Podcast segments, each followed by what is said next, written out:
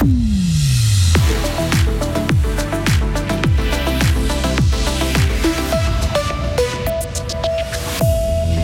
euro féminin organisé chez nous dans deux ans, de quoi faire briller les yeux des footballeuses fribourgeoises. Cette fribourgeois en route pour amener du matériel en Ukraine et notre journaliste Vincent Douce sera du voyage. Sam Smith, Bob Dylan, Nora Jones, Christine and the Queen ou Rema, voici le menu du 57e Montre Jazz Festival. Météo, demain, nombreux passages nuageux, mais temps sec, nuageux et quelques averses pour vendredi saint. Karine Baumgartner, bonjour. Bonjour Greg, bonjour à toutes et tous. Très belle vitrine pour le football féminin. Vous l'avez compris, le prochain Euro aura lieu en Suisse en 2025. La décision a été prise officiellement hier par l'UEFA. Notre pays a été préféré à la France, aux pays scandinaves et à la Pologne. Les meilleures équipes du continent feront donc leur retour chez nous 17 ans après l'Euro masculin de 2008. Une nouvelle accueillie comme il se doit, Hugo Savary. Un jour historique. Le directeur de l'association suisse de football, Dominique Blanc, est un homme heureux. C'est une fierté pour la responsable du football féminin, Mario Daube. Voilà pour les officiels du projet. En Suisse, ce choix a immédiatement suscité l'enthousiasme également des actrices et des acteurs du milieu. L'ancienne joueuse de l'équipe nationale, Sandy Mendley, se réjouit des conséquences à venir. Mais c'est sûr que c'est une super nouvelle pour tout le foot féminin en Suisse parce que voilà, ça va vraiment euh, être un grand événement et j'espère que ça va donner un, gros coup de pouce euh, pour le développement du foot féminin en Suisse. Il y aura beaucoup plus de visibilité. On va en parler euh, sur les deux prochaines années, donc ça peut être que positif. Ça va peut-être, j'espère aussi, donner des, vocations aux, plus jeunes qui viendront voir les matchs. Ça peut que pousser les clubs et, les instances à professionnaliser le foot féminin en Suisse. La bonne nouvelle n'a pas tardé à arriver également aux oreilles des footballeuses de notre canton. Hier, l'équipe féminine du FC Wusternance-Mézières se déplaçait à Mora pour la Coupe fribourgeoise. Les sourires étaient forcément sur tous les visages. C'est une reconnaissance de voir toutes ces stars chez nous. C'est une bonne chose pour l'image du football féminin. Tout espère que l'Euro va pousser les jeunes Suissesses à se lancer. Plus de visibilité, plus de footballeuses, de meilleurs contrats et donc une meilleure reconnaissance. La compétition pourrait jouer un effet domino positif. Merci Hugo, vous qui étiez au bord de ce terrain justement. Rendez-vous en juin et juillet 2025 pour voir si la Nati sera à la hauteur des espérances.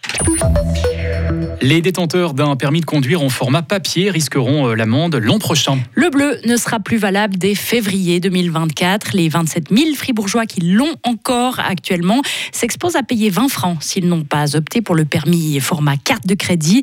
L'Office de la circulation et de la navigation a lancé une campagne d'échange à un tarif préférentiel en contactant par écrit toutes les personnes concernées.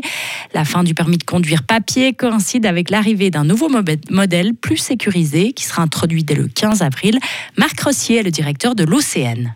C'est un permis qui a aussi des éléments de permis carte de crédit qui sont en circulation actuellement, qui sont déjà édités depuis plus de 20 ans. Ceci reste valable. C'est vraiment les permis bleus qui perdent leur validité. Ça veut dire qu'on n'est plus obligé de faire l'équivalent du permis international? Non, le permis international reste et c'est une exigence qui peut apparaître auprès de certains pays, mais c'est, je dirais, outre-mer principalement. Actuellement en Suisse, on compte 800 000 permis de conduire bleus en circulation sur les 6,4 millions de détenteurs d'un permis. Ils seront dans un pays en guerre. L'association fribourgeoise Solidero Chine Frontière part ce soir pour l'Ukraine. Dans l'équipe, il y aura le journaliste de notre médicaments teintés bain ou chaises roulantes. Tout ce matériel doit être méticuleusement répertorié pour le passage à la douane. Aurore Maillard est la secrétaire de l'association. Elle redoute le moment où il faudra justement passer la douane pour entrer en Ukraine. C'est vrai qu'il y a une drôle d'ambiance dans ces douanes. C'est, pas du tout euh, l'administration qu'on connaît euh, chez nous. Et puis euh, ça prend du temps. C'est vraiment pas rapide. On, la dernière fois, en mois de décembre, on a passé plus d'une heure pour un formulaire parce qu'apparemment c'était pas le bon. Il y avait exactement les mêmes informations, mais c'était pas le bon format. Donc on a dû tout remplir, estimer le poids, etc. Après ils viennent vérifier les véhicules et puis en général ils nous laissent partir. Comment on se sent juste avant de partir? Euh, un peu stressé quand même. moi, en tout cas, je suis un peu stressé euh, jusqu'à ce que tout le monde parte, qu'on soit en route. Euh, c'est un peu l'appréhension, savoir si on arrive à tout caser. Et puis, puis une fois qu'on est lancé, voilà, on prend la route comme elle vient. Et c'est la cinquième fois que l'association gruyérienne se rend en Ukraine.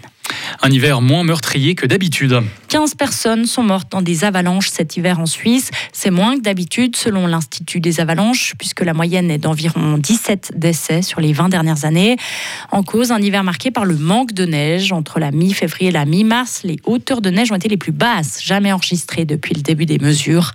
Au total, 118 avalanches ont entraîné des dégâts, soit des dommages matériels ou des dommages corporels cette année. Emmanuel Macron vient d'arriver à Pékin. Le président français fera une visite d'État de trois jours en Chine. Selon lui, l'Europe ne doit pas se séparer de la Chine sur le plan économique. Nous devons continuer à nous engager pour continuer notre relation commerciale avec Pékin, s'est-il exprimé. C'est le premier déplacement d'Emmanuel Macron dans, ce pays depuis 2019, comme l'indique aujourd'hui l'Élysée. Et puis le Montreux Jazz Festival lève le voile sur euh, sa programmation. Une 57e édition pour tous les goûts. Bob Dylan, Sam Smith, Nora Jones, Lil Nas X, Lionel Richie ou Simply Red. Cette programmation fait la part belle à plusieurs générations d'artistes. Les mélomanes pourront autant retrouver des légendes de la musique que des stars plus contemporaines.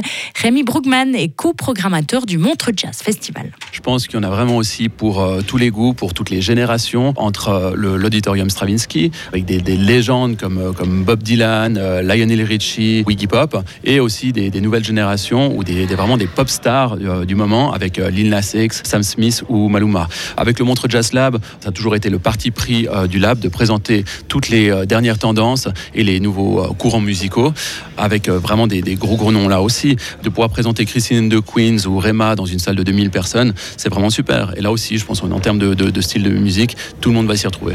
Des propos recueillis par nos confrères de LFM. Le 57e Montreux Jazz Festival ou MJF pour les intimes se tiendra du 30 juin au 15 juillet. À noter l'ouverture de la billetterie, c'est demain dès midi. Retrouvez toute l'info sur frappe et frappe.ch.